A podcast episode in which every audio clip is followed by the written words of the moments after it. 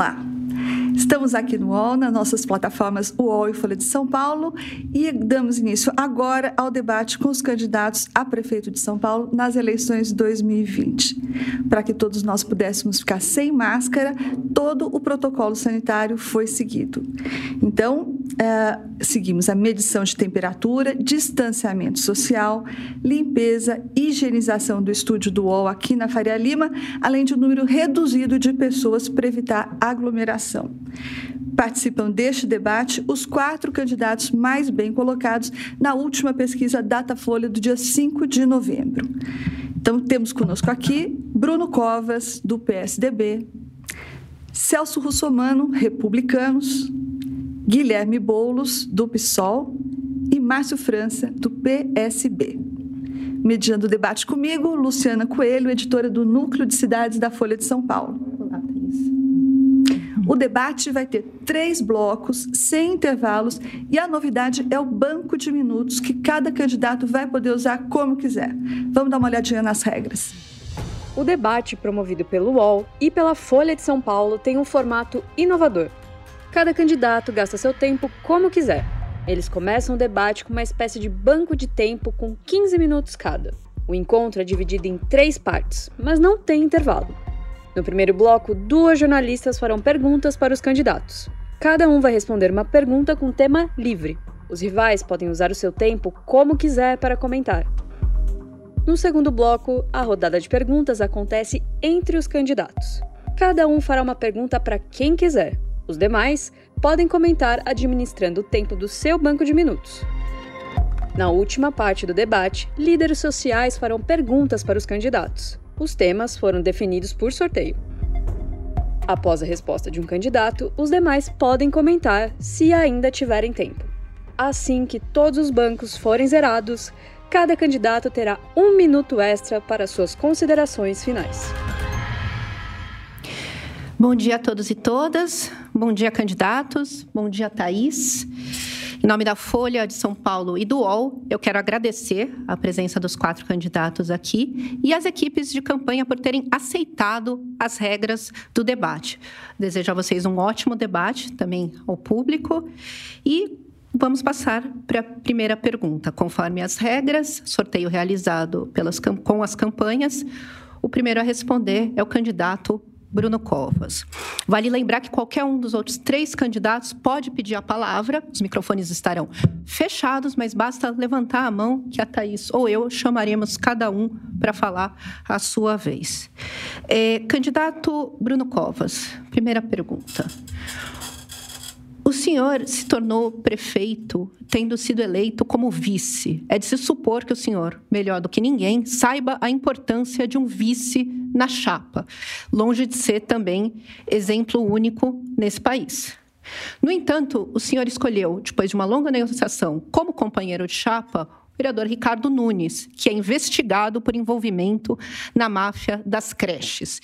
Existem pelo menos sete instituições credenciadas que ele é uh, o fiscal, deveria fiscalizar e que pertencem ou ao imóvel ou à instituição a aliados políticos do Ricardo Nunes.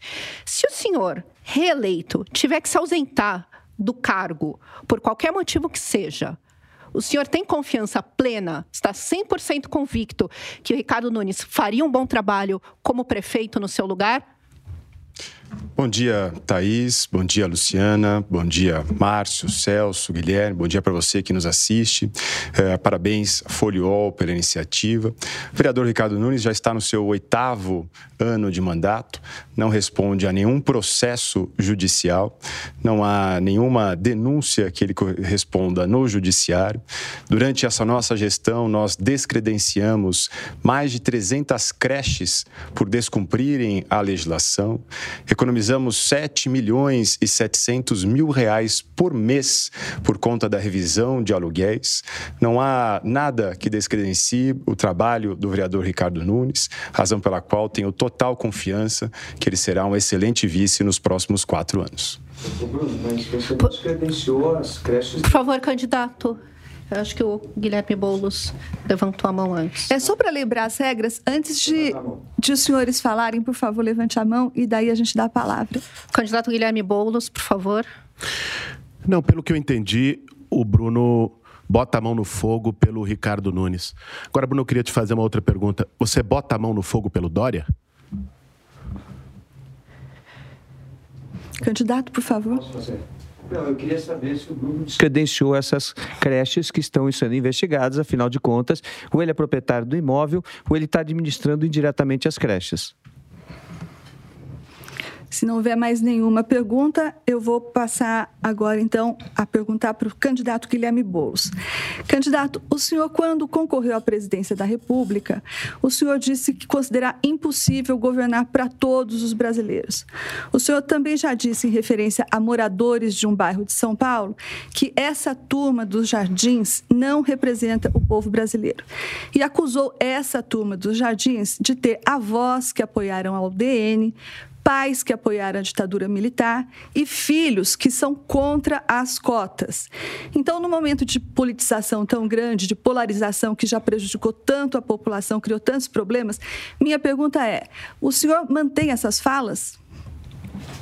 Bom, bom dia a todos que estão nos acompanhando, Thaís, Luciana, aos candidatos. Olha, Thaís, eu, eu, acho que eu não entendi direito a regra. Achei que o Bruno iria responder se ele bota a mão no fogo pelo Dória, se voltaria para ele ou não. Mas, enfim, de toda forma, é, a tua pergunta, de fato, quando eu disse que não vou governar para todos, eu reitero aqui isso num sentido. Não é? Eu não vou governar para especulação imobiliária. Eu não vou governar para a máfia dos transportes em São Paulo. Eu não vou governar para a máfia das empresas de lixo em São Paulo. De fato, não vou. Se tem alguém aqui com a expectativa de que eu governe para que a especulação imobiliária mantenha imóveis abandonados, com a cidade perdendo, enquanto tem 25 mil pessoas morando nas ruas, não vai ser assim. Eu vou governar para a maioria do povo de São Paulo. Em relação aos bairros, veja, o que eu fiz foi uma constatação. Né? De fato, a maior parte do povo brasileiro, numa, numa sociedade profundamente desigual, é pobre, é negra, rala todo dia para poder ganhar a vida. E eu tenho lado. Eu sempre disse isso e nessa campanha reitero novamente. Né? Eu tenho lado. Essa é a minha trajetória no movimento social. Eu não vou aos ventos da conveniência de cada eleição. Às vezes apoio um, apoio outro, tomo uma posição, tomo outra. Não. Eu tenho princípios. Para mim, política se faz com valores e com princípios. E em São Paulo, nós temos a cidade mais rica da América Latina e uma das cidades mais desiguais do mundo. É fundamental que um governo comprometido com a maioria do povo inverta prioridades, governe com um olho mais forte para as periferias, para os mais pobres, para aqueles que estão abandonados. Isso eu reitero nessa campanha. Candidato Obrigada. Bruno. Ah, só para reiterar aqui, sobre a pergunta, sobre a dúvida do candidato Bolos, os outros candidatos, eles respondem se quiserem, interferem se quiserem. Para isso, basta levantar a mão, eu olho para vocês dois e Luciana está de olho nos outros dois. É, o candidato Bruno Covas pediu a palavra. Vocês vejam, tem candidato que não consegue entender a regra do debate. Imagina estar tá preparado para governar a prefeitura de São Paulo. Para governar a prefeitura de São Paulo, não basta vender ilusão. É preciso ter preparo, é preciso ter experiência. E é por isso que eu tenho certeza que no dia 15 a população vai votar 45. Acho que candidato Celso Russomano pediu a palavra. Eu só queria fazer uma complementação ao que o Boulos colocou, a gente tem que governar, sim, da periferia para o centro e essa é a minha bandeira, né? Para os mais necessitados, para de diminuir a desigualdade. Agora, a gente não pode esquecer que a gente tem que governar para todos. E não pode, de forma nenhuma, atacar parte da sociedade como se ela fosse culpada porque ele é empresário, porque ele tem condições financeiras ou porque ele venceu na vida. Candidato Guilherme Boulos solicitou a palavra. Não, eu só queria deixar registrado que o Bruno não respondeu se ele bota ou não a mão no fogo pelo Dória. Não havendo mais comentários, eu vou fazer a pergunta então para o candidato Márcio França. candidato, o senhor é acusado de por seus adversários de mudar de lado de acordo com quem está no poder. O senhor já apoiou na Câmara o ex-presidente Lula, já esteve próximo do governador João Dória e recentemente elogiou e se encontrou com o presidente Jair Bolsonaro. Então eu gostaria de que o senhor nos dissesse da maneira mais objetiva possível quais as qualidades que o senhor vê em cada um desses políticos, Lula, Dória e Bolsonaro. Bem, bom dia a vocês todos, aos nossos colegas aqui candidatos. Cumprimentar a todos aqui, porque é um debate, e é bom que a gente tenha um debate. Fazer uma crítica, porque a gente também tem que lembrar. Eu já estive em posições de não estar aqui entre os quatro primeiros, em outras vezes, lembrando que nem sempre as pesquisas indicam exatamente o resultado das eleições. Na eleição passada, eu me recordo que no sábado tinha acho que o Dória com 36, o SCAF com 32, eu estava com 16. E no dia seguinte eu fui para o segundo turno e até me lembro que o PT subiu muito no último instante, não é? E aí eh, as pessoas ficaram surpresas. Então, os, os, as pesquisas, elas devem servir de instrumento. Eu sei que por ser uma, uma via aberta, a internet não é obrigatório seguir essa lógica, mas eu quero deixar meu registro aqui, porque tem bons candidatos que não estão aqui hoje, que têm sido competitivos, que têm feito campanha adequadamente, que poderiam e podem surpreender e estar tá em outros pontos aí depois que passar a eleição. Então, dito isso, de que lado, é, você perguntou de que lado que eu estive, então a qualidade de cada um. Vamos lá, qualidade. Qualidade do Lula, certamente é um líder popular inegável. Foi o, o líder que mais teve voto, uma pessoa que veio de uma origem muito simples, conseguiu montar um dos maiores partidos é, que já se viu no Brasil, é uma pessoa aguerrida, com muitas qualidades, é, ele tem uma linguagem popular que as pessoas conseguem perceber.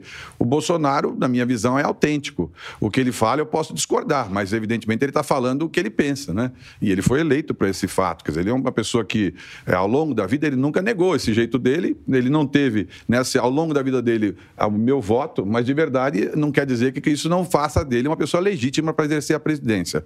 Você perguntou de quem mais que era? O Dória. Ah, o Dória é uma pessoa aguerrida, ele acorda cedo, é um sujeito valente, tem suas qualidades. Como empresário, ele me parece ser um bom empresário. Ele é um excelente daquele pessoa que faz. Ele, para organizar um debate como esse aqui, organizar um evento, ele é perfeito, ele faz tudo direitinho. Agora, ele não tem sensibilidade social, ele não consegue entender a questão do povo. E, aliás, ele, nesse instante, ele está desaparecido, né? Ninguém consegue ver o Dória. E aí, Bruno está certo, porque é uma, uma situação muito difícil você arrastar o container que é o João Dória do ponto de vista eleitoral. Uma pessoa muito dura, se mete em tudo, tem mania, enfim, mas especialmente não tem sensibilidade social. Com relação aos lados, é claro, a gente também muda de posições conforme o tempo. Por exemplo, eu vejo que em determinados momentos a sociedade reage num instante. Coisas que eu fazia quando era menino, os meus netos hoje não nem pensar. A, consciência ambiental, por exemplo, cresceu muito em função de a gente aprender. Ninguém deixa de evoluir. Então, assim, a, conforme vai passando o tempo e a tradição, a questão de você ter é, experiência, eu tenho uma larga experiência de vida pública, já ocupei funções em vários lugares, em diversas posições, eu posso garantir para vocês, tudo tem solução. Agora, é preciso que você saiba conversar com as pessoas. Não dá para a gente ter apenas a sua visão e achar que a sua visão, em especial se ela for extremista, se ela vai poder dar resultados corretos. Bom, eu lembro e incentivo os candidatos que eles podem também participar das perguntas feitas aos demais, mas entendo que dessa vez ninguém tenha levantado a mão, correto? Parto para a última pergunta para o candidato Celso Russomano. Candidato, o senhor tem estabelecido nas últimas semanas uma tendência clara de negação da realidade. Ontem o senhor conseguiu a impugnação de uma pesquisa do Datafolha com a Folha e o Globo, mas só depois, só solicitou essa impugnação depois de três quedas sucessivas nas pesquisas e não quando aparecia em primeiro lugar. O senhor também tem minimizado os efeitos de uma pandemia que só na cidade de São Paulo matou mais de 14 mil pessoas e que pode voltar com força no ano que vem. O senhor se aliou a um presidente que chama de maricas quem sofre com essa mesma pandemia. Se o senhor ganhar o senhor vai governar restringindo a informação e adotando a tática avestruz? Bom dia a todos. É um prazer muito grande estar aqui. Quero agradecer o UOL, a Folha pra, pela pesquisa, ou melhor, pelo debate, que eu já vou falar da pesquisa. É, Luciano, vou responder a sua pergunta. Eu fui um dos parlamentares que fez a lei. A lei foi feita para ser respeitada por todos, tanto as pessoas físicas quanto as pessoas jurídicas. E todos têm o direito de errar, né? mas tem que corrigir os erros. Datafolha me colocou com 29% na primeira pesquisa. Eu nunca tive 29%. Nunca. No máximo, eu tive 26 estourando 27. Então, já de cara, pela metodologia do Datafolha, eles erraram. Só que quando vocês me colocaram com 16%, acendeu a luz vermelha. Ou melhor, eu não diria nem a vermelha, a amarela. Acendeu a luz amarela. Porque eu tenho pesquisas internas e nós estamos acompanhando o que está acontecendo. Então, a gente vai questionar a metodologia. Ninguém está restringindo absolutamente nada. Se a Datafolha é, se o Datafolha e a Folha cumprirem a legislação, eu sou o primeiro a defender as pesquisas. Acho importante que vocês façam pesquisas, desde que as pesquisas não desviem do sentido que nós colocamos no texto da lei. Sendo assim, pode ter certeza absoluta que eu é, vou prestigiar. Diga-se de passagem, a pesquisa do sábado também tem os mesmos vícios. Assim como nós estamos vendo a questão da pesquisa é, do IBOP. Nós queremos só que a lei seja cumprida. Se a gente for analisar a, a pesquisa do IPESP, XP ou da Paraná Pesquisa, a gente vai ver que a metodologia é diferente. E aí me coloca numa situação melhor. Então, eu estou tranquilo com relação a isso. Parabenizo vocês pelo, pela tentativa de mostrar o que o eleitor pensa. Agora, vamos cumprir a legislação, porque é assim que a gente tem que fazer. Candidato Bruno Covas, por favor. Eu queria aproveitar a oportunidade e para deixar bem claro que eu não tenho nenhum problema em apresentar os apoios que eu tenho. Tenho toda a felicidade de ser o candidato apoiado pelo governador João Dória. Mas o candidato nessa disputa sou eu. Estranho seria o governador João Dória deixar os seus afazeres, deixar os 645 municípios para focar na campanha de prefeito de São Paulo. Estranho seria os secretários de Estado saírem dos seus afazeres para irem para o comitê do candidato a prefeito de São Paulo, como a gente vê os ministros fazerem saindo de Brasília e vindo fazer campanha aqui em São Paulo. Então, o trabalho conjunto entre a prefeitura e o governo do estado tem permitido avanços na área da segurança pública. O governador retomou as obras de metrô que estavam paradas. São cinco linhas de metrô eh, que estão em obras nesse momento na cidade de São Paulo. E isso é importante porque quem ganha com esse trabalho conjunto é a população. Só que aqui nós estamos discutindo a cidade de São Paulo, que nós estamos discutindo o passado de cada um dos candidatos, o que eles já fizeram de efetivo para a cidade de São Paulo, os cargos que eles já assumiram, o que eles construíram aqui na cidade de São Paulo. Então, vamos focar aqui em respeito ao eleitor, nos temas da cidade de São Paulo. O candidato Guilherme Boulos gostaria de dar seguimento. Sim, o, o Bruno demorou um pouco para responder sobre o João Dória, passou uns cinco minutos, acho que ele pensou bem o que, que ele ia ter que explicar quando chegasse lá e resolveu dar a resposta. Mas é justamente disso que nós estamos falando, Bruno. É da cidade. O João Dória abandonou São Paulo. Você foi eleito junto com ele. Ele foi eleito fazendo um monte de promessas. Ele foi mais vezes para Nova York do que para o Capão Redondo quando era prefeito. Abandonou a cidade de São Paulo fez da cidade, como o PSDB frequentemente faz, um trampolim para projetos pessoais. E você, de algum modo, herdou isso. Por isso é natural que num debate sobre projeto de cidade apareça o Dória. Eu não sei porque isso causa tanto incômodo. Ok. Bom, com isso chegamos ao fim da primeira parte do nosso debate e eu queria aproveitar para chamar a atenção, vamos conferir aí o tempo que cada um tem no banco de minutos. O candidato Celso Russomano termina esse primeiro bloco com 12 minutos e 17 segundos. O candidato Márcio França está com 11 minutos e 51 segundos. O candidato Bruno Covas tem à disposição para gastar ainda 12 minutos e 28 segundos. E o candidato Guilherme Boulos, 12 minutos e 17 segundos. Está mais ou menos todo mundo igual. Então, agora, neste segundo bloco, a rodada de perguntas vai se dar entre os candidatos, em ordem que foi também pré-definida por sorteio. Todos farão uma pergunta com tema livre para quem quiser e todo candidato só pode ser escolhido uma vez. Cada pergunta deve ser formulada em 20 segundos e esse tempo não vai ser descontado do nosso banco de minutos. Os demais podem, como sempre, comentar cada pergunta, mas é claro aí administrando o seu próprio tempo. Então, de acordo com o sorteio, a primeira pergunta agora será feita pelo candidato Guilherme Bolos e para quem o senhor quiser. Candidato, por favor, o senhor pode escolher para quem vai a pergunta. Minha pergunta vai para o Bruno e é sobre saúde. Bruno, quando você e o Dória ganharam, o carro-chefe era o corujão da saúde. Vocês diziam que iam zerar a fila de exame. Hoje a fila de exame é 70% maior do que era. Agora, a gente vê a sua propaganda de televisão, você falou que construiu oito hospitais, o que não é verdade. Queria saber, Bruno, se vale a pena criar uma cidade encantada na televisão só Candidato Guilherme Boulos, nós falamos a verdade. A gente não vende ilusão durante esta campanha. É, a Corujão da Saúde cumpriu um papel importante de reduzir as filas aqui na cidade de São Paulo. Pela população que participou disso. Desculpe, prefeito. Posso interromper? Eu teria que conceder a palavra para o senhor para que o tempo de minutos começasse a correr. Então, por favor, com a palavra, o candidato Bruno Covas. Não, é, foi um erro meu eu peço Mas desculpas. Vai voltar o tempo? Vai voltar o tempo, por então isso que eu estou interrompendo. Então, agora o candidato Bruno Covas com a palavra. Então, eu peço, lembra a todos os outros também, que aguarde a gente conceder a palavra para que o banco de minutos possa começar a correr. Por favor, candidato. Vamos esperar então voltar? Não, pode começar. Bom, candidato Boulos, eh, nós falamos a verdade no nosso horário eleitoral, nós não vendemos ilusão para a população. O Corujão da Saúde cumpriu um papel importante de reduzir a fila na cidade de São Paulo.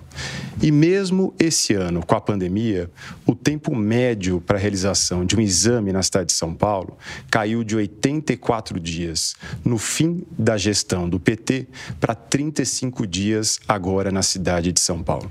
Nós realizamos 5 milhões de consultas a mais em 2017, 18 e 19 quando comparado ao mesmo período da gestão do PT.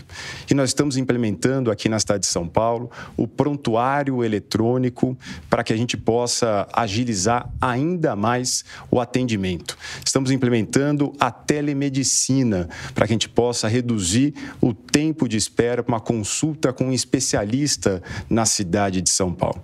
É, estamos inaugurando esse ano oito novos hospitais. A cidade não inaugurava um novo hospital desde 2007. Hospitais que estão começando e precisam ser ampliados na próxima gestão. Esse é o nosso compromisso. O que a gente fez aqui na área da saúde é uma grande referência, até porque Nesse momento de pandemia, nós não deixamos ninguém sem atendimento. A população que buscou atendimento na cidade de São Paulo foi tratada. Aqui a gente não teve o que a gente viu em outros lugares do mundo, em cidades muito mais ricas do que São Paulo, o médico escolher quem era entubado, quem não era entubado. Ampliamos as equipes de saúde da família. A cidade tinha quatro UPAs, já inauguramos dez. Nós temos mais sete que ficam prontas até o fim do ano. E serão 17 na próxima gestão. É, é, acabamos as obras que estavam pela metade quando nós assumimos a gestão aqui na área da saúde. Só de UPA eram 12 esqueletos parados na cidade de São Paulo. Então, não há nenhuma ilusão a ser vendida. O que a gente mostra é a realidade. O candidato Celso Russomano pede a palavra. Bruno, na sua, no seu programa, eu vi o programa e você fala do, da teleconsulta. Como é que vai fazer com os especialistas que precisam de toque, que precisam de um exame é, na pessoa propriamente dita? Como é que vocês vão fazer? Pelas regras, eu concedo a palavra ao candidato Guilherme Boulos, que levantou a mão primeiro. Bom, vamos lá. Sim, os números precisam refletir a realidade. Não pode ser só marketing. O Bruno está dizendo na televisão que inaugurou oito hospitais. Ele inclui aí o Hospital Sorocabana, que ele abriu um andar e continuam sete fechados. Ele inclui aí o Hospital da Brasilândia, que só está com 12% dos leitos abertos, que foi iniciado antes da gestão dele do Dória. É? O Hospital Brigadeiro, que não foi entregue ainda. Então, veja, o que nós vamos fazer ao invés de ficar maquiando números, retorcendo números em época de eleição, e não foi só na saúde, na moradia, diz que fez 25 mil, a própria secretaria dele diz que foi 13. O que nós vamos fazer é um investimento prioritário na saúde. Vamos reabrir, de fato, todos os hospitais que estão fechados, investir em atenção primária, o BS funcionando também à noite e aos finais de semana, e abrir concurso público para contratar 500 médicos para atuar nas periferias já no primeiro ano de governo. Saúde tem que ser prioridade de um governo que olhe para o povo, que olhe para a cidade, ainda mais numa pandemia, e não só ser utilizado no período eleitoral. Candidato Márcio França, com a palavra. Não, eu ia falar para o Boulos não ser injusto. Ele está esquecendo de contar os três hospitais de campanha que foram quase 90 milhões de reais, eles foram montados e já estão quase desmontados. Os três, dois já foram desmontados, não é? Evidentemente que se você tivesse aplicado esse recurso para deixar a herança nos hospitais que estavam em obras, talvez pudesse adiantado um pouquinho.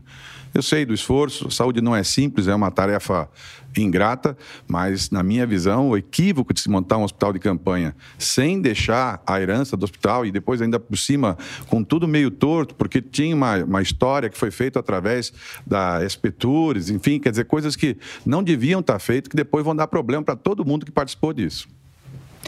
O candidato Bruno Covas pediu a palavra. Bom, Primeiro, para estabelecer aqui a verdade, Márcio, se fosse comentar os três hospitais de campanha, seriam 11 hospitais. Nós estamos falando de oito hospitais definitivos que estão sendo entregues este ano na cidade de São Paulo. Então, os três não estão contabilizados nos oito. É uma pena você não saber disso. O candidato Guilherme Boulos fala em contratar 500 médicos. Nós contratamos esse ano 10 mil profissionais a mais na área da saúde. É, não conhece a cidade de São Paulo, nunca governou nada, não tem nenhuma experiência administrativa, não sabe do que fala. Então, lamentar isso e dizer que eu fico muito orgulhoso de tudo aquilo que nós fizemos na área da saúde. Eh, a telemedicina já está em fase de teste, Celso. Você pode visitar as UBSs que já estão implementando isso. É uma grande revolução no atendimento aqui na cidade de São Paulo. Eu quero dar para a população que não tem condição de pagar um plano de saúde a mesma agilidade e a mesma rapidez que quem tem um plano de saúde. Candidato Celso Russomano pediu a palavra. Bruno, me desculpe, mas a minha pergunta você não respondeu. Como é que vai fazer com as especialidades em que o médico precisa do toque? Porque é muito simples eu fazer uma teleconsulta, né? mas quando você precisa de um oftalmologista ou de um ginecologista, né? que as mulheres não conseguem, hoje está demorando às vezes dois anos para uma mulher chegar num ginecologista. Tenho casos, e eu posso te mandar de depoimentos de mulheres que é, tiveram, deram à luz e não conseguiram chegar ao ginecologista, ou seja, não tiveram pré-natal. É, então, como é que não vão fazer com relação a isso? Essa é, é o meu questionamento. O candidato Guilherme Boulos pediu a palavra antes, candidato. Por favor. Não, mas eu concedo para o Bruno poder responder antes. Ok, então, por favor, Bruno Covas. A teleconsulta a teleconsulta é feita com a presença do médico generalista lá na UBS, que consulta um especialista à sua disposição com a aprovação e a concordância da população. Não há nenhuma substituição, não há nenhuma alteração. A consulta ao vivo a um especialista para poder facilitar, para que muitas vezes não tenha que mandar para uma outra consulta, para depois voltar no médico generalista. É para agilizar, é para facilitar facilitar. Por favor, Guilherme Boulos. Olha, o Bruno colocou aqui o tema da experiência e da capacidade de gestão.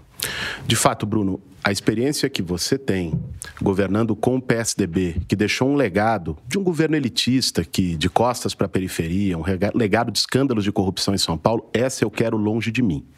Agora, a respeito de capacidade de gestão, ninguém governa sozinho, Bruno. Você deveria saber isso como prefeito.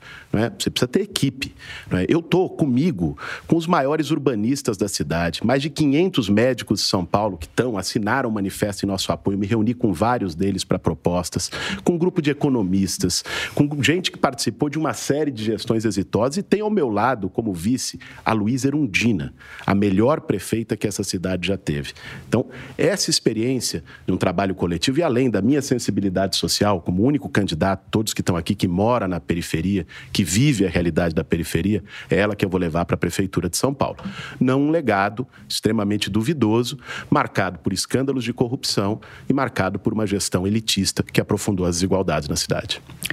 Candidato Celso Russomano, com a palavra. Essa questão da saúde é uma questão que me atinge e foi por isso que eu comecei a vida pública, porque perdi minha mulher por negligência médica no hospital. Então, isso é muito sensível à minha vida e à vida da minha família. Por isso, né, a gente tem que cuidar com critério. E o critério é fiscalizar na ponta. O prefeito tem que sair do gabinete, tem que ir para a ponta para saber se de fato as OS, as organizações sociais, estão cumprindo o seu papel.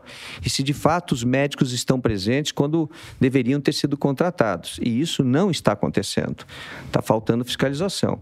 Com relação aos, aos especialistas, se o poder público não consegue contratar porque não acha especialistas, a gente vai fazer convênio com as clínicas populares, estão espalhadas por toda a periferia e os médicos especialistas, como ginecologista, oftalmologista, vão atender nessas clínicas com rapidez.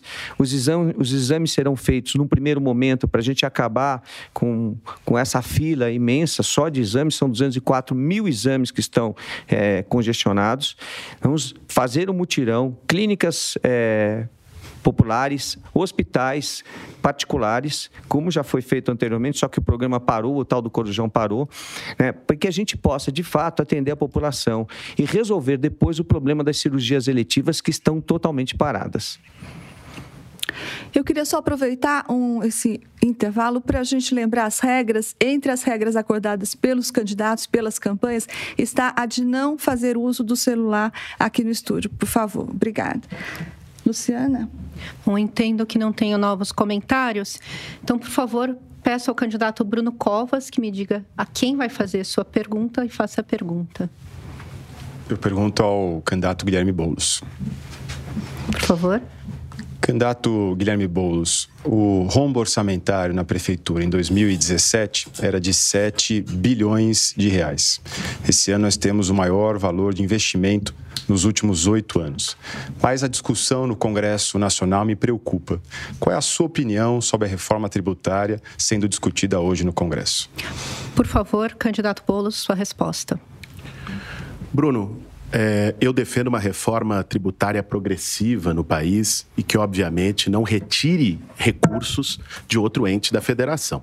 É? Os municípios e os estados na estrutura tributária brasileira são prejudicados, a maior parte do recurso fica na União. De fato, isso preocupa. Agora, eu queria aproveitar a oportunidade, Bruno, você colocou um debate orçamentário. É, frequentemente, você mencionou isso, Márcio tinha mencionado outra vez, é, tentam apontar que as propostas que a gente levanta é, não caberiam no orçamento da cidade.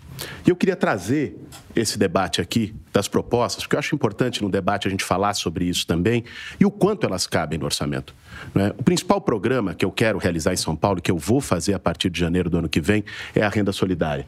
A renda solidária vai atender até um milhão de famílias que hoje estão no limite da extrema pobreza na cidade mais rica do Brasil. Ela vai ter um custo de 14 bilhões de reais nos quatro anos de governo. Nós vamos fazer também frentes de trabalho para 50 mil pessoas nos quatro anos, contratando mão de obra local das subprefeituras. O custo disso é 3,8 bilhões nos quatro anos de governo. Nós vamos implementar gratuidades no transporte que estão previstas na lei e não foram feitas, passe livre para desempregado, para estudante, passe livre para mulheres com crianças no colo, com um custo de um bilhão ao ano, ou seja, mais ou menos 4 bi até o fim do nosso governo. Concurso para médicos, contratando no primeiro ano 500 médicos, Bruno, isso só para atuar na periferia. Você falou o número geral de profissionais de saúde na cidade. 500 médicos para atuar na periferia, com um custo de 300 milhões de reais nos quatro anos. Poderia citar aqui as 200 creches que nós vamos fazer para gerar, para acabar com a fila, que tem um custo de 770 milhões em quatro anos. Os projetos de moradia, enfim, tudo isso isso vai dar 29 bilhões de reais em quatro anos. O orçamento da cidade de São Paulo, você sabe bem, é de 70 bilhões. Não é? A taxa de investimento hoje é baixíssima. Eu vou recuperar a taxa anterior ao governo Dória Bruno, que foi 20 bilhões de reais nos quatro anos. Ainda, pegando dinheiro que hoje está na dívida ativa, 130 bilhões de reais, grandes devedores que não pagam, só foi recebido 5 bilhões disso nos quatro anos. Nós vamos recuperar 10 bilhões numa estimativa conservadora, conversando com procuradores, auditores fiscais, também nos próximos quatro anos. Ou seja, o dinheiro que está em caixa, recuperando uma taxa de investimento boa, o que nós vamos recuperar de dívida ativa em São Paulo, paga inteiramente o nosso programa, recuperando uma taxa de investimento razoável na cidade. Né? Isso sem falar no dinheiro em caixa, 19 bilhões. Vamos falar só do que não está vinculado a fundos, mais ou menos 10 a 11 bilhões de reais, para fazer outras obras na cidade, a duplicação da Mirim, a ponte Graúna Gaivotas para desafogar Belmira Marim, uma série de obras que são necessárias de investimento. São Paulo é uma cidade rica, dinheiro não falta. O que tem faltado é prioridade para políticas sociais. São Paulo não pode ser gerida apenas como um negócio. São Paulo tem que ser gerido olhando para as pessoas. Eu desafio agora os meus adversários, inclusive o atual prefeito, a fazerem isso a colocarem quais são as suas prioridades, quanto custa cada uma delas e como vai fazer para caber no orçamento. Nós temos isso. Com a palavra agora o candidato Márcio França, mas eu lembro que os candidatos se manifestam se quiserem, então.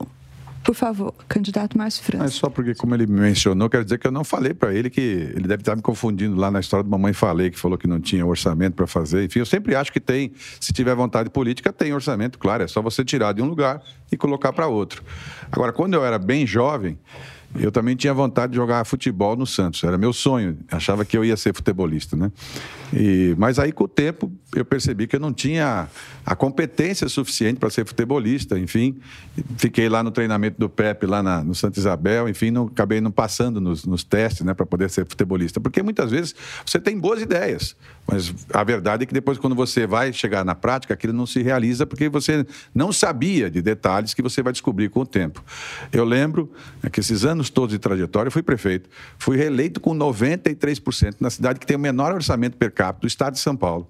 Depois fui governador, fui secretário de Estado. Então eu tenho essa responsabilidade de falar aquilo que é possível. No nosso caso, o plano de emergência vai custar 2,5 bilhão de reais e eu disse de onde vou tirar.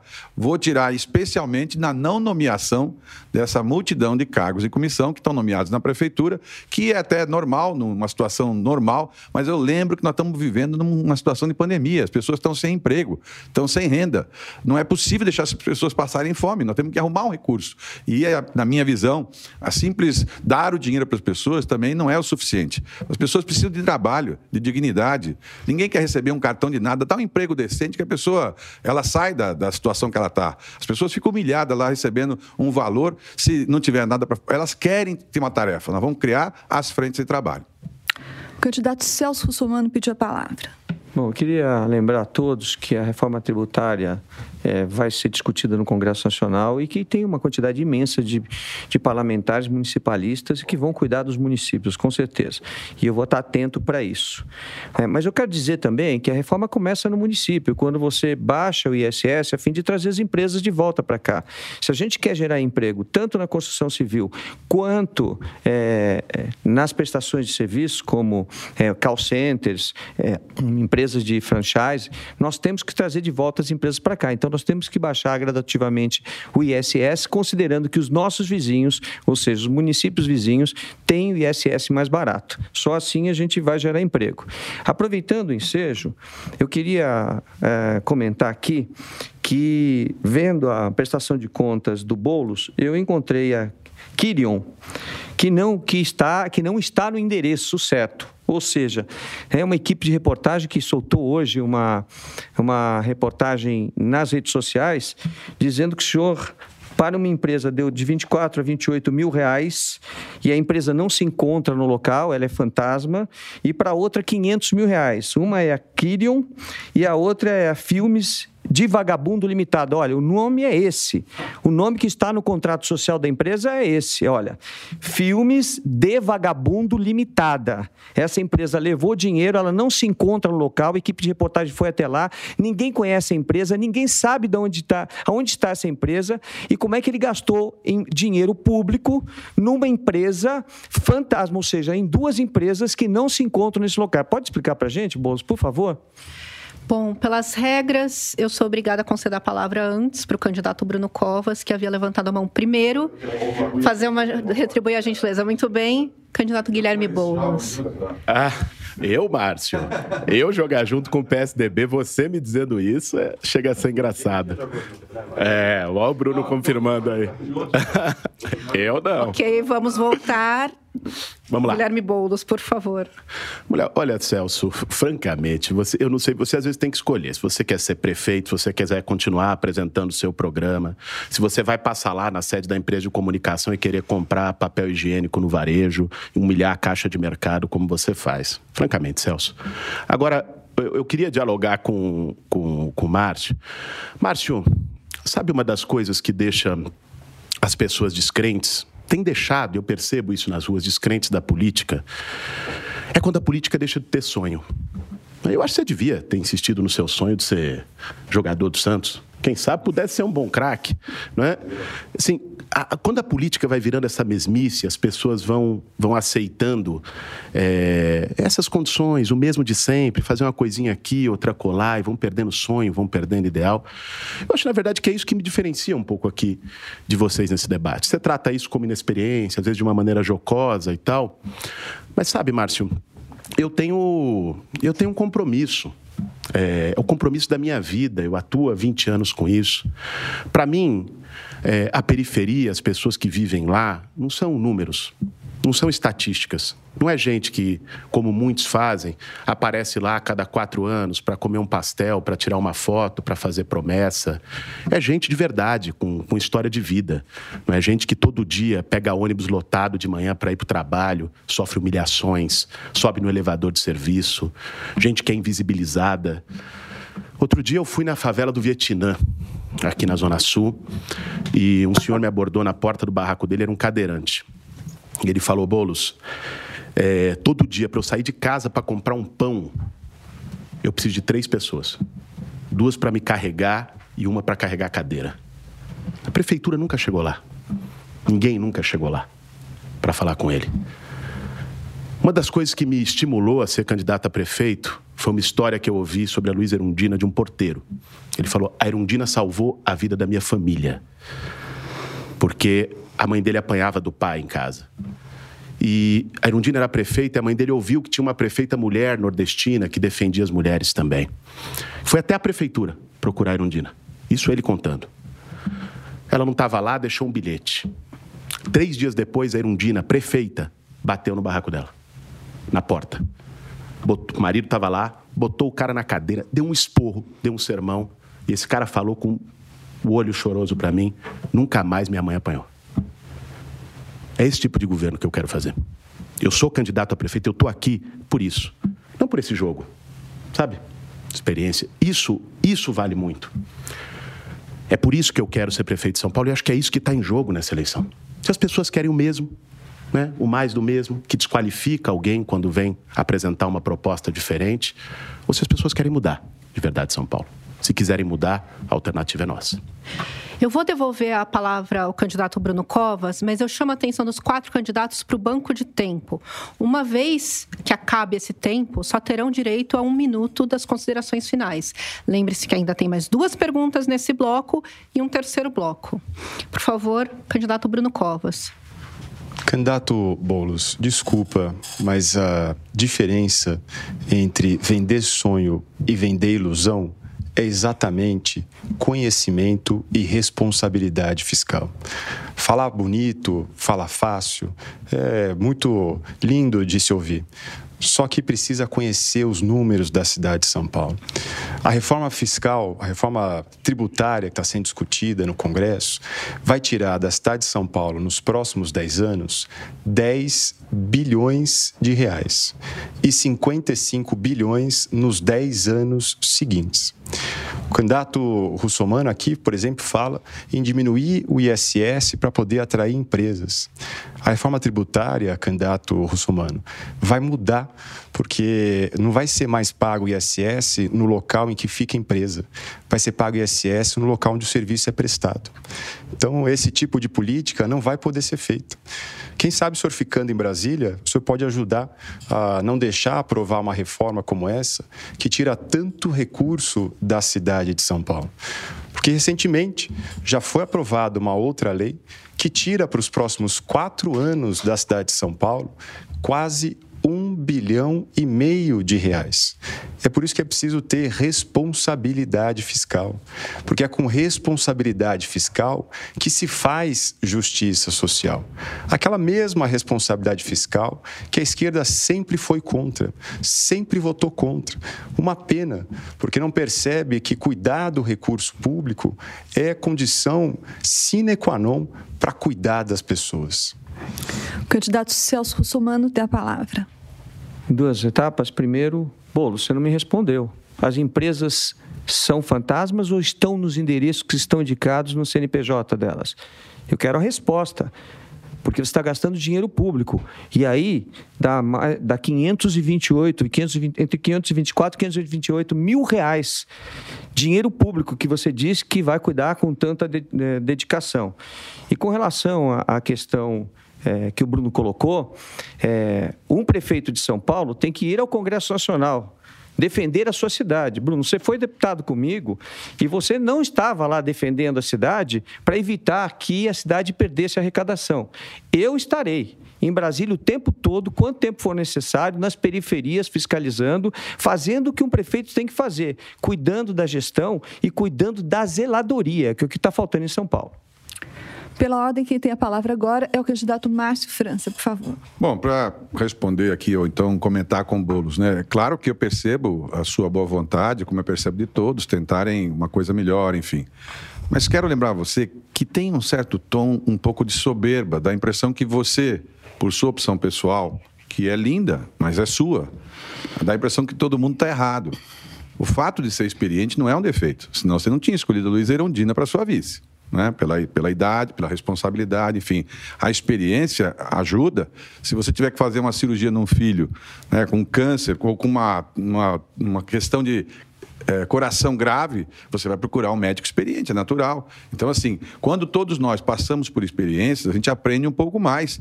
Em momentos de crise, você se lembra daquele episódio dos caminhoneiros no Brasil inteiro, o Brasil parado, eu era governador, aquela situação caiu na minha mão, as pessoas fugiram do problema, eu fui lá tentar resolver e acho que consegui acertar. Então, a experiência conta e é importante que você possa ter experiência. Se você acha que tiver a oportunidade, se não for nessa, você se elege uma vez vereador, secretário, vai ser deputado, vai ter uma experiência, convivência com outras pessoas. Não é ruim, não é humilhante isso.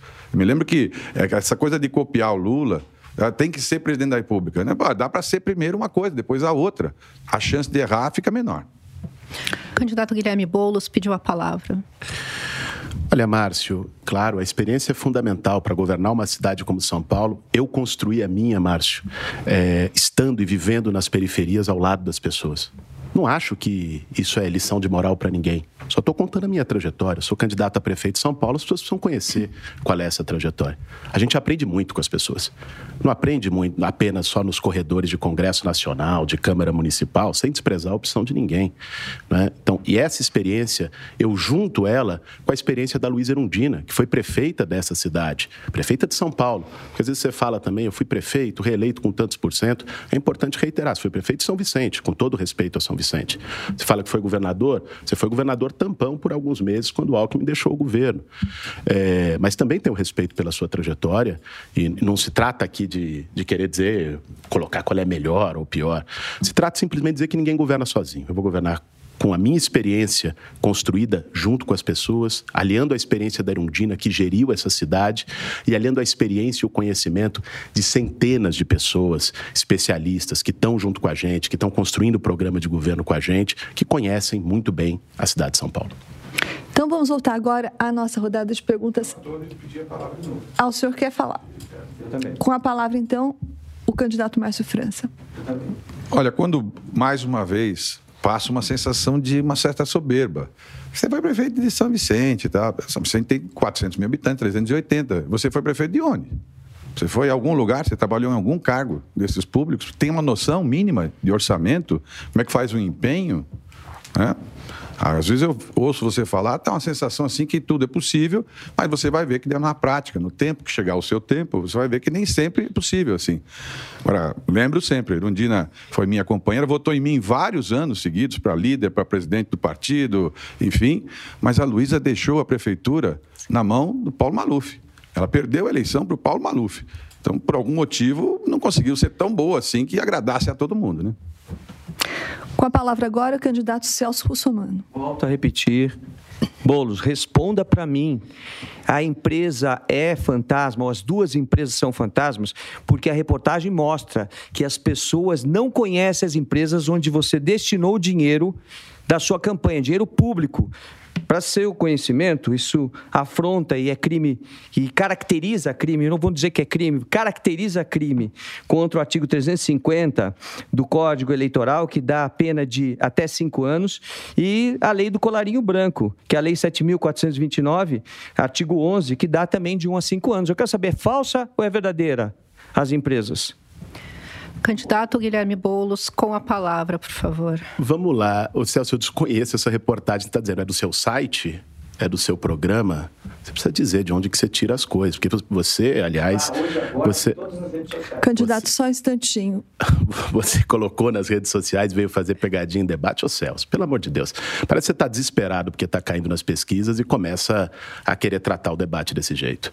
Agora, Márcio, é, queria, sim, não, não tenho nenhum desprezo por São Vicente.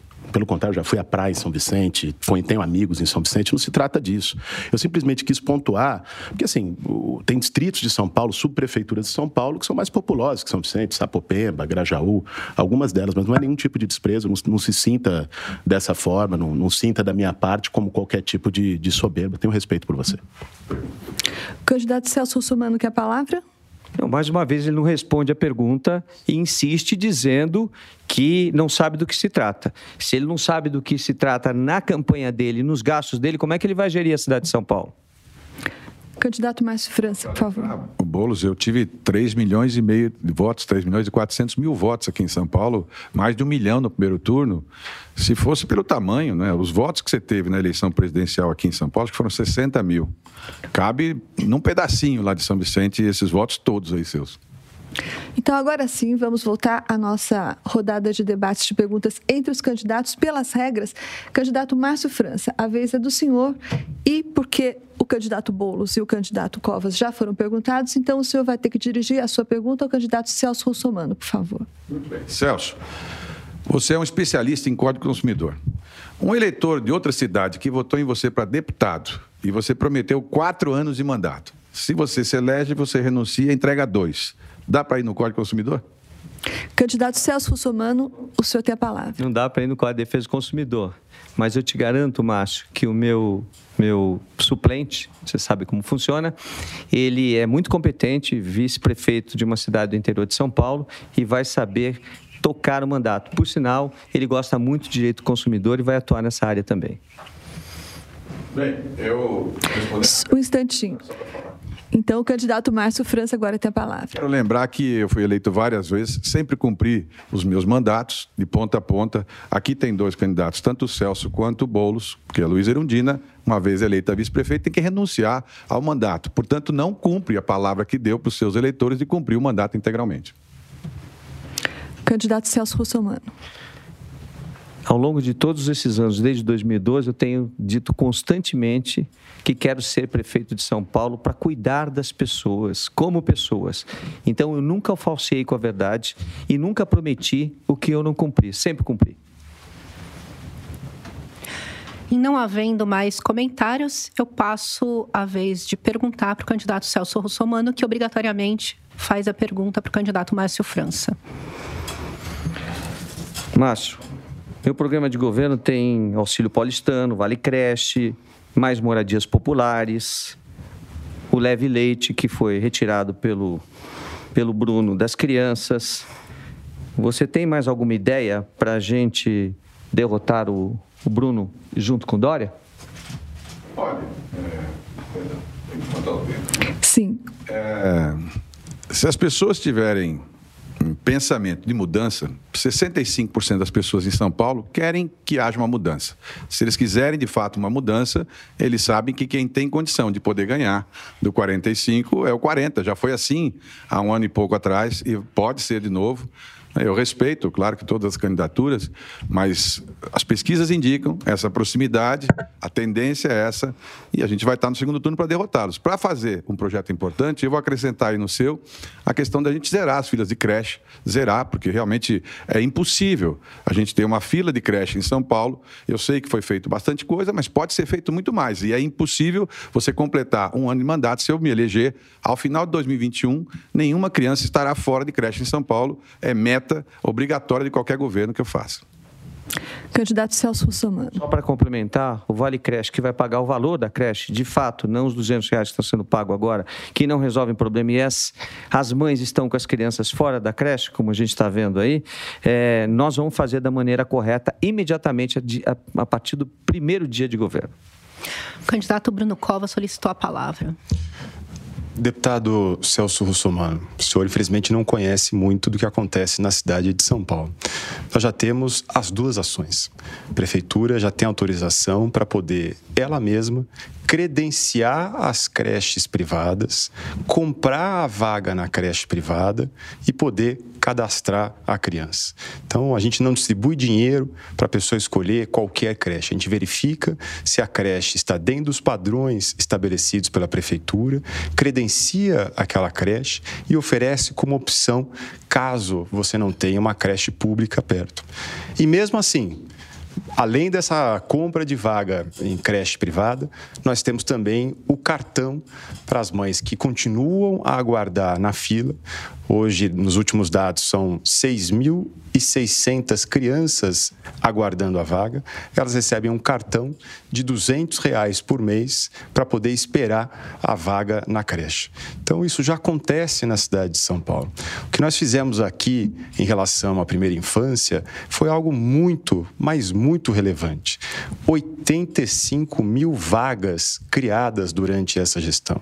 E eu não estou nem contabilizando nessas 85 mil as crianças que recebem o Vale Creche, porque a vaga ainda não foi efetivada. São 85 mil vagas em creches na cidade de São Paulo. Nós tínhamos mais de 60 mil crianças aguardando vaga em creche quando nós assumimos a gestão. E começamos a distribuir o leite não para as crianças de 13, 14 anos de idade, mas para as crianças em alta vulnerabilidade, de 0 a 5 anos, mesmo aquelas que estão aguardando a vaga em creche. Porque o que o PT fazia era penalizar duplamente. A criança ficava esperando a vaga em creche e não tinha acesso ao leite. E a gente mudou essa lógica perversa que vinha do governo do PT. Investimento na primeira infância investimento prioritário. A cidade de São Paulo passou a ter, durante a nossa gestão, uma lei específica que trata de uma política municipal para a primeira infância, para poder regulamentar. Hoje nós temos equipes que fazem visitação casa a casa, nos 10 distritos de menor IDH da cidade de São Paulo, para poder verificar a criança, para poder acompanhar, verificar se os pais cadastraram em todos os benefícios que a criança tem direito. É um trabalho sério, dedicado da Secretaria de Educação, da Secretaria de Saúde e referência para todos os locais do Brasil. Candidato Celso Russomano com a palavra. Quem prometeu acabar com a fila e zerar a fila da creche foi você e o Dória. Não fui eu tinha que ter cumprido a palavra. Agora, se é verdade tudo que está sendo falado, por que tem fila ainda? Bom, se não há novos comentários, a gente chega ao fim desse segundo bloco. Vamos dar uma olhada em como cada candidato administrou o seu tempo. O candidato Márcio França vai ter 5 minutos e 51 segundos para usar no último bloco. O candidato Celso Russomano terá 5 minutos e 33 segundos neste último bloco. O candidato Bruno Covas, o senhor tem 4 minutos e 17 segundos. E o candidato Guilherme Boulos, 1 minuto e 29 segundos. Neste terceiro e último bloco do debate, líderes sociais farão perguntas aos candidatos. Eles foram escolhidos pelos organizadores dentro de temas pré-definidos e passados com antecedência para as campanhas. A ordem das respostas também foi definida por sorteio. E após a resposta de um candidato, os demais, como das outras vezes, podem comentar. Então vamos à primeira pergunta que vai ser respondida pelo candidato Márcio França. E quem vai fazer no VT é Isaltino Pereira. Ele é líder comunitário na Vila Itaim, no extremo sul da Zona Leste, e vai falar sobre impostos. Pago 5.500 de IPTU na região de alagamento e desejo saber dos candidatos o que será feito com relação aos IPTUs. Por favor, candidato Márcio França e os demais podem comentar depois se assim quiserem.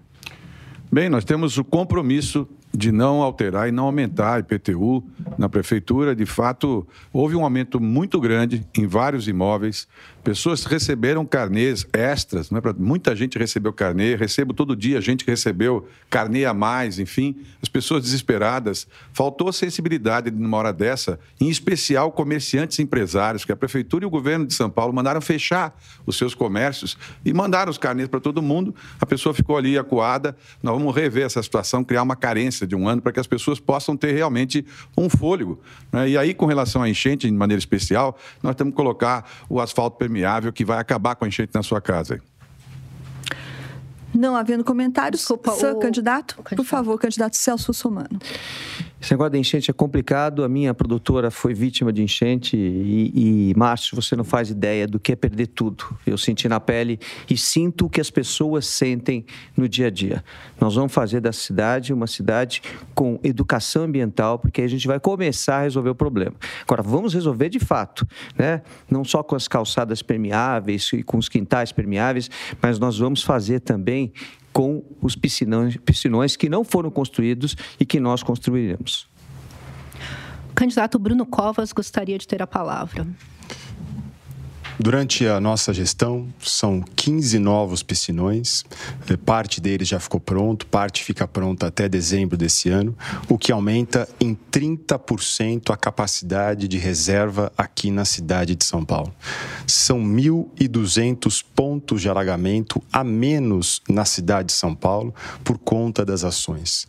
E todo mundo que tiver qualquer perda em relação a qualquer enchente ou alagamento pode pedir a sua isenção de IPTU. Isso já acontece na cidade de São Paulo e é um procedimento padrão dentro da Secretaria da Fazenda. Candidato Celso Russomano com a palavra. Já fui vítima duas vezes de enchente, me inscrevi e não, e não deram isenção. Não deram a isenção. Então não é verdade o que está falando. A lei existe, mas a isenção não foi dada. Agora, Daniela Serri Seibel, presidente da AMI Jardins, fala sobre a infestação de pernilongos na região dela. Roda. Olá, candidatos. Gostaria de saber como vocês irão conduzir a questão da infestação de pernilongos que assola a cidade de São Paulo e já virou um problema de saúde pública. A pergunta vai ser respondida pelo candidato Celso Russomano. Pois é mais uma vez, né? nós temos um problema sério com o Rio Tietê, com o Rio Pinheiros. Né? O governo federal tem recursos para resolver esses problemas, os seus afluentes, né? mas nada foi feito. Eu vou buscar recursos para isso. Nós vamos resolver o problema. Agora, além disso, é claro que a gente tem que fazer a detetização da cidade, o que não está sendo feito e que em pequenas cidades do interior de 3 ou 4 mil habitantes é feito pelo prefeito. Então, o prefeito aqui errou e deixou de fazer o que tinha que ser feito. Candidato Márcio França pede a palavra. Quando o Dória foi candidato, me recordo, na campanha, junto com o Bruno, eles prometeram trazer as maiores franquias do mundo para São Paulo, as maiores empresas de franquia. E essa é realmente uma franquia que chegou. A dos pernilongos, na Zona Oeste em especial, e aquela do vende-se e aluga-se. Onde você anda em São Paulo tem placa de vende-se e aluga-se. É uma franquia que chegou para valer em São Paulo. Candidato Bruno Covas, por favor. Bom, primeiro é importante lembrar que a crise econômica e social, ela não é da cidade de São Paulo. Ela é reflexo da pandemia do coronavírus. O mundo e o Brasil enfrentam esta crise econômica. Segundo, importante lembrar, para candidato que talvez não saiba, a gestão do Rio Pinheiros e do Rio Tietê, ela é estadual. A prefeitura, inclusive, autuou o governo do estado por conta da falta de limpeza nas margens do Rio Pinheiros. E nós estamos fazendo a detetização em diversos pontos da cidade de São Paulo, em especial nos córregos e nos bueiros, responsabilidade do município. Candidato Celso Russomano. Tem um córrego, não tem um rio que está sendo limpo nesse momento e as enchentes vão chegar. Lembrem do que eu estou falando agora. Nenhum mutirão foi feito para a limpeza dos córregos e dos rios da cidade. Por favor, candidato Bruno Covas candidato Celso Russomano, de novo, não sabe do que está falando. Nós retomamos o programa Córrego Limpo, que tinha sido abandonado pela gestão do PT. A Prefeitura, em parceria com a Sabesp, faz não apenas a ligação dos esgotos, mas também a limpeza para poder recuperar a água desse rio, que alimenta os rios Pinheiros e Tietê, para poder facilitar no trabalho de limpeza do rio Pinheiros e Tietê. Então, é um trabalho permanente na cidade de São Paulo e que vem aumentando a resiliência, a capacidade de resposta do município às grandes chuvas aqui na cidade. candidato Celso Somano quer responder. Que, que cidade linda que você está mostrando. Eu te convido, a hora que você quiser, o dia que você quiser, marque a hora, eu estou à sua disposição para a gente andar nas periferias e olhar os córregos e rios. Se, se os córregos e rios que eu te mostrar estiverem limpos, eu abdico da minha candidatura agora, mas eu quero ver você na ponta comigo na rua. Bom, em não havendo novas intervenções, a gente segue para a terceira pergunta, que será feita pela Juliana Avancini, advogada popular que atua no centro de São Paulo e vai falar sobre moradia. Eu gostaria de saber dos candidatos qual que é a proposta de um tratamento adequado e humanizado às famílias que sofrem remoções e despejos, apontando para uma solução do déficit habitacional e a situação dos imóveis subutilizados e abandonados na cidade de São Paulo. Quem vai responder a pergunta da Juliana Vancini é o candidato Bruno Covas e os outros podem comentar na sequência, por favor. Nesses quatro anos, nós estamos viabilizando 25 mil unidades habitacionais e queremos chegar a mais 50 mil unidades habitacionais nos próximos quatro anos, com recursos da Prefeitura e recursos privados da primeira PPP Habitação do país. A cidade de São Paulo é a primeira cidade do país a assinar este tipo de parceria com o setor privado para poder construir unidade habitacional para a fila da Coab. É um trabalho que é importante, que a pandemia mostrou a diferença e a desigualdade na cidade de São Paulo no setor habitacional. Nós tiramos o IPTU e o ITBI para construção de habitação de interesse social para a faixa 1, para a população mais carente da cidade de São Paulo, o que ajudou a viabilizar mais unidades habitacionais. E a gente tem o primeiro prédio de locação social para moradores em situação de rua na região central da cidade. Candidato Celso Sussumano. Bruna Coab não construiu uma casa na sua gestão e na gestão do Dória. Então, é a gestão Bruno Dória. Não construiu uma casa a Coab não construiu uma casa. Existem outras parcerias, sim, mas a Coab não construiu uma casa. Você já tem quatro anos, quer mais quatro para começar a construir? Candidato Márcio França quer comentar. É, eu queria dizer que nós defendemos a questão de construção de lotes urbanizados. É mais barato, é mais rápido, dá para fazer muitos com apenas o valor de uma casa. Você constrói 10, 12 lotes urbanizados e entrega para a pessoa aquele cartão para que ela adquira o seu material de construção no próprio bairro para incrementar o comércio local e a pessoa constrói o seu próprio imóvel, como já foi feito muitas vezes. Inclusive, na antiga gestão do Mário Covas, fazia muito disso, a Erundina fez isso.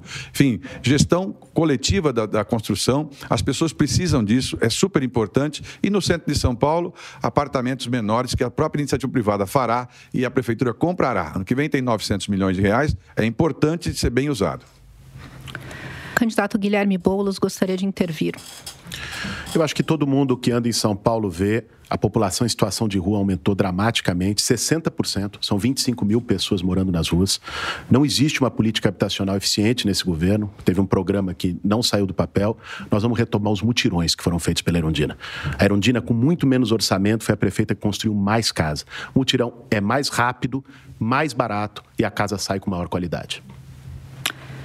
Não havendo mais questões, Marcelo Dias, professor e morador do Ipiranga, na Zona Sul de São Paulo, faz a última pergunta. Ele fala sobre problemas no transporte público. É, gostaria de perguntar para os candidatos por que não existe a participação popular para definir as rotas do transporte público nas periferias? Quem responde é o candidato Guilherme Boulos. Eu faço a mesma pergunta para o Bruno Covas. Deveria existir. Conselho Participativo de Transporte, foram cortadas muitas linhas nessa gestão. A comunidade, inclusive, reclamou. Eu participei, ajudei movimentos para retomada de linhas que foram cortadas no Capão Redondo, por exemplo. Não é possível. No nosso governo, nós não vamos fazer corte de linha, vamos dialogar com a população para qualquer ajuste que tenha que ser feito com rota, seja da demanda de quem vive o problema, não de um burocrata numa secretaria com ar-condicionado. Candidato Celso Russomano. Eu vou governar dentro das subprefeituras e andando nas ruas. E vou ouvir as pessoas. Essa é uma das maiores reclamações que a gente tem em relação ao transporte. Por onde deve passar. E quem deve fazer o circuito é aqueles que mais precisam. Bom, chegamos então. Por favor, acho que o candidato, candidato. Bruno Covas gostaria de falar. Com os novos contratos de concessão de serviço de ônibus que nós assinamos nessa gestão, nós teremos a reorganização das linhas na cidade de São Paulo. É exatamente esse o momento importante para a próxima gestão, para poder reduzir o tempo que as pessoas levam para ir de casa até o trabalho cada reorganização de linha é, partirá de uma discussão em todos os bairros, em todos os cantos da cidade de São Paulo, inclusive porque, com novos contratos, nós teremos mais 400 quilômetros de ruas e avenidas que voltarão a passar ônibus na cidade. Ruas e avenidas que hoje não têm ônibus e que terão por conta desses novos contratos assinados nessa gestão. Chegamos então ao final do terceiro bloco e vamos ver como é que cada candidato administrou o seu banco de minutos. O candidato Celso Russomano tem disponíveis 3 minutos e 19 segundos. O candidato Márcio França está com 4 minutos e 1 segundo. O candidato Bruno Covas tem 35 segundos e o candidato Guilherme Boulos tem 38 segundos. Então, a partir de agora, os candidatos que têm saldo podem usá-lo para fazer novas perguntas ou para complementar respostas e lembrando que os outros candidatos que quiserem comentar, fiquem à vontade, é só pedir a palavra. Além desse tempo, a gente tem mais um minuto depois, é isso? Certo? Sim, candidato. Vocês têm, cada um vai ter um minuto para as considerações finais. E agora começamos com o candidato Márcio França, se quiser usar o seu tempo disponível. Não é pergunta, é só falar. O senhor pode complementar uma resposta, o senhor ah, pode tá. fazer perguntas tá para os outros, o senhor administra o seu tempo. Bem, mais uma vez, quero pedir a vocês todos que avaliem né, essa esse exemplo aqui é um bom exemplo da experiência de como você consegue administrar o tempo. Na verdade, é como você administra a sua casa. Com uma certa experiência, você aprende que tem coisas que você tem que fazer a seu tempo.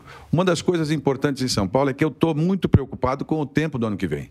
Janeiro vai chegar não tem os 600 reais. 2 milhões e meio de pessoas estão vivendo com 600, que passou a ser 300, que vai ser zero. Essas pessoas estão e vão ficar desesperadas.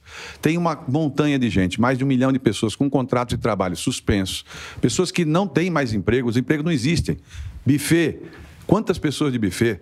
Transportador escolar, quantas pessoas? Pequenas escolas, escolas particulares, taxistas, motorista de aplicativo, todo mundo sofrendo, sem contar as 30 mil pessoas esparramadas aqui por São Paulo, que nós vamos dar um prazo de 60 dias para relocar cada uma dessas pessoas que hoje está vivendo em, em barraquinhas. Minha alma não aceita, não consigo passar por esses lugares e achar que aquilo é normal, que tem que ampliar, que tem que deixar. Se eu for prefeito, em 60 dias essas pessoas estarão com uma chave e um lugar para ficar. Eu tenho certeza que todas elas preferirão assim. Tem hotéis, pequenos hotéis, pousadas, pensões, que essas pessoas podem ser deslocadas. As centrais sindicais ofereceram às colônias Não é justo deixar as pessoas daquele jeito, crianças, várias crianças.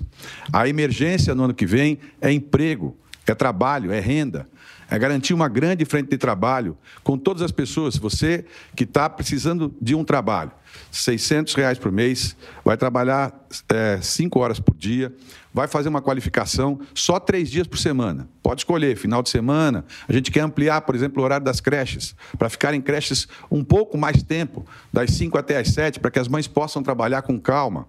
Mas, para isso, as frentes de trabalho vão ajudar muito. Varrição, limpeza, hospitais, no que puder ajudar. E nós vamos remunerar essas pessoas com vale transporte, com uniforme e com treinamento, e tentando recolocá-las em outro emprego. São Paulo tem que ajudar os seus comerciantes. Muitos fecharam sua porta, milhares, dezenas de milhares. Perderam estoques. Nós queremos que essas pessoas tenham ajuda do governo, financiamento, para o governo poder financiá-las. Nós queremos que o governo possa, o município possa, permitir que as pessoas que tenham um sonho, que empreendam. Nós queremos garantir 3 mil reais para 150 mil pessoas, que eles possam ter o seu empreendimento, 3 mil reais para que eles possam devolver depois de 12 meses em 30 prestações de 100 reais. O governo vai equalizar isso. Tudo isso custa 2,5 bilhão, fora abrir todas as escolas e unidades de saúde aos finais de semana e feriado, para compensarmos esse ano parado. Tudo isso nós vamos fazer, e eu disse, da onde nós vamos sair com esse dinheiro?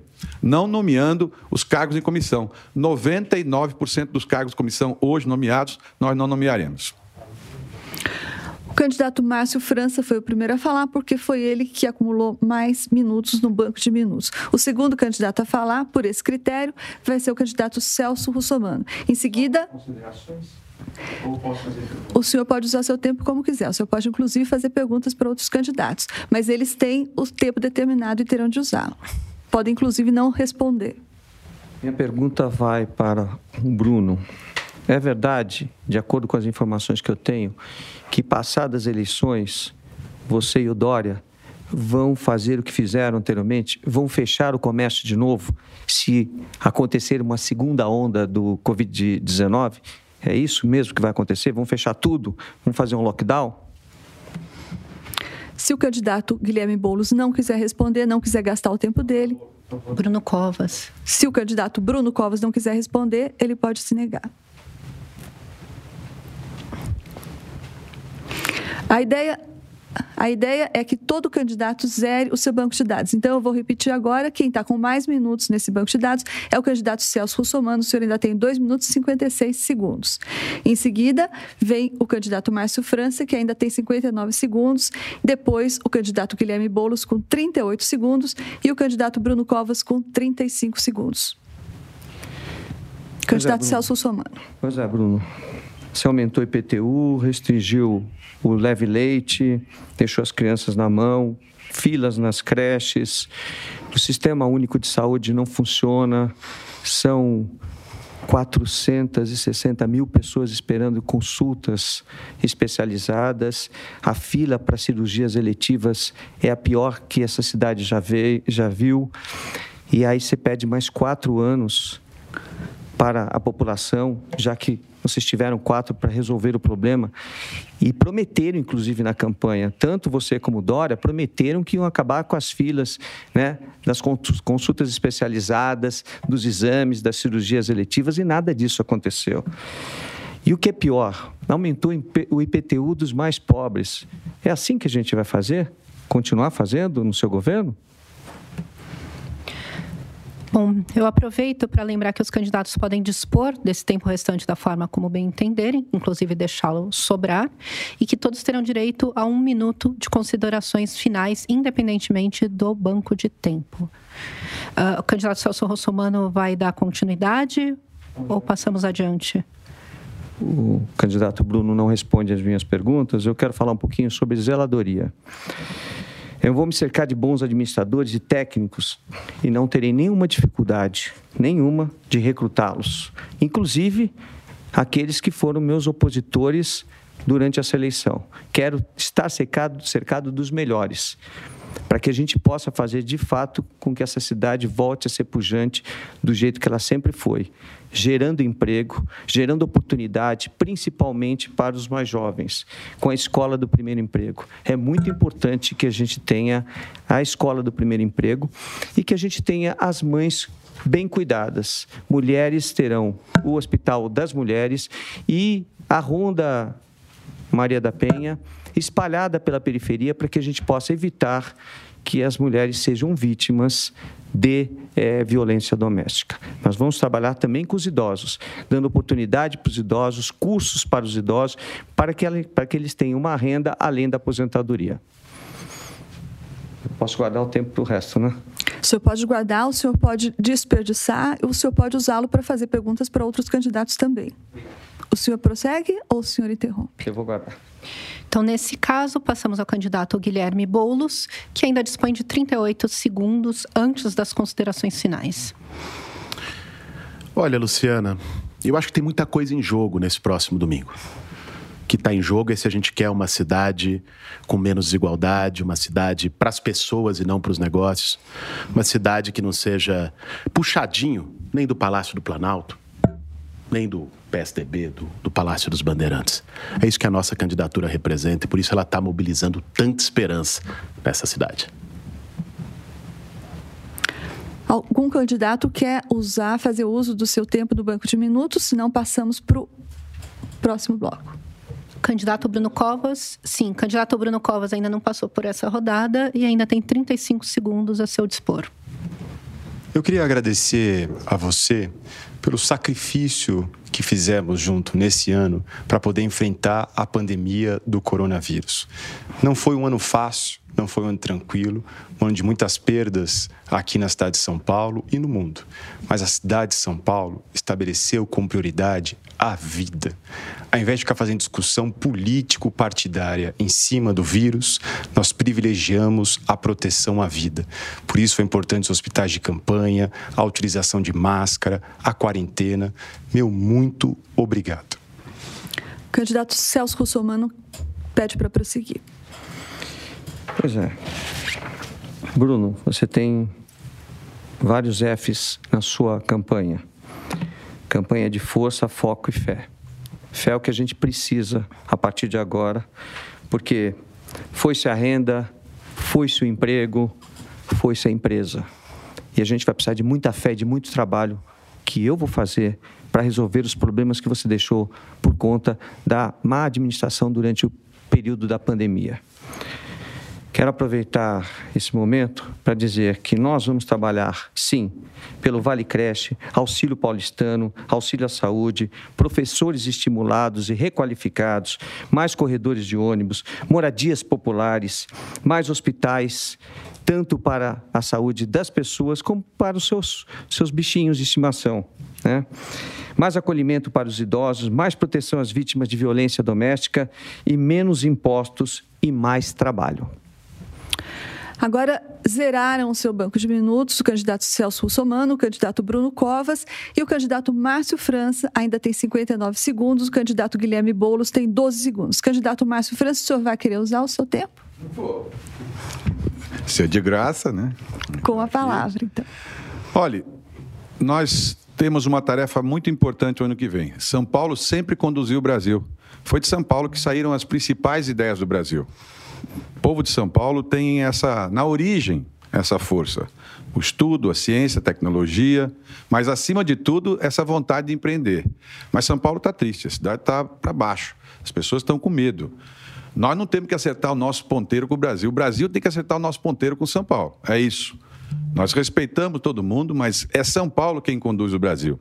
Se você for forte, se você der a oportunidade, eu coloco a cidade de pé para voltar a conduzir o Brasil.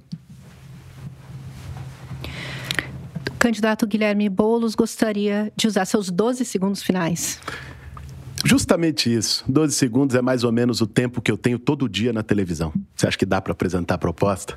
Mesmo assim, com essa desigualdade, nós estamos em segundo lugar e vamos para o segundo turno. Obrigado para todos que estão com a gente.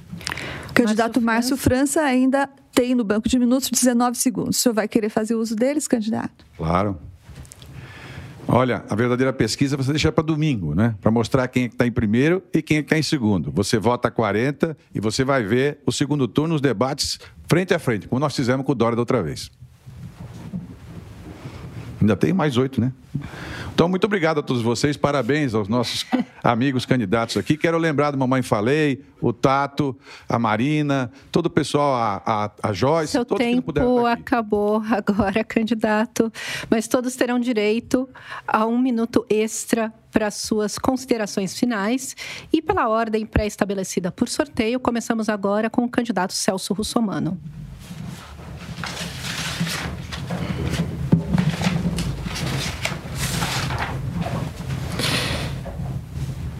Bom, eu gostaria de falar com você que me acompanha há 30 anos nas ruas defendendo o consumidor, nas causas individuais, nas causas coletivas e nas causas difusas. O que a cidade precisa é de creche, é de auxílio paulistano, é do sonho da casa própria, é de professores requalificados, motivados com melhores salários, com, com projeto pedagógico, de hospitais, do leite das crianças, da, da, do cuidado com as vítimas é, de violência doméstica. Agora quero chamar a atenção de vocês para o seguinte: vou sair daqui agora e vou nas duas empresas que o Boulos diz que são verdadeiras. Vou gravar e vou mostrar para vocês que ele gasta o dinheiro público com empresas que não existem, são empresas fantasmas. Obrigado pelo seu carinho, pelo seu apoio. Peço humildemente o seu voto para que a gente possa mudar a cara de São Paulo. Muito obrigado. Candidato Márcio França, um minuto para suas considerações finais. Só pedir desculpa que eu esqueci de falar Matarazzo também, Andréia, né, minha saudação. A cada um de vocês, é, muito obrigado pela oportunidade, obrigado pelo debate, aos candidatos pela coragem, da disposição de fazer campanha, de fazer política numa situação tão difícil, todo mundo com a pandemia. Mas eu acredito muito que a gente, a principal tarefa da política é devolver esperança. Nós podemos ter esperança. Se as pessoas acertarem, a gente devolve para as pessoas o ânimo, a animação. Para isso precisa ter pulso, precisa ter força e precisa saber como que faz. Eu coloco à disposição esses quase 40 anos de vida pública. Fui vinculado sempre ao mesmo partido político, é, cumpri todos os meus mandatos. Tenho muito orgulho da minha carreira. Sou avô, dois netos, é, sou casado com a professora Lúcia, que tem me ajudado tanto nessa campanha.